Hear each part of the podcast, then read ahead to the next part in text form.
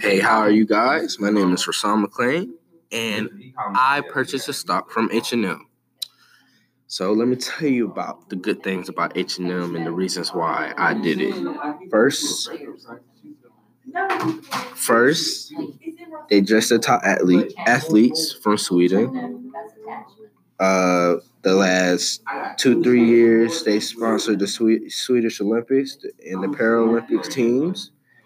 They dressed them in 2014 when they did the Sochi and the Summer Olympics in Sweden. Uh, also, it's a royal fave. A lot of celebrities work with H&M, such as David Beckham, Beyonce, Madonna, The Weeknd, and also the Queen of Sweden, Victoria.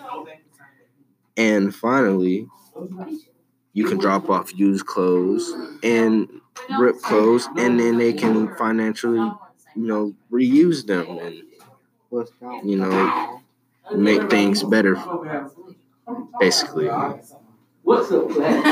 So that's basically one of the top three things that they really do to help out and make the company big. And thank you for your time. Help each other if you.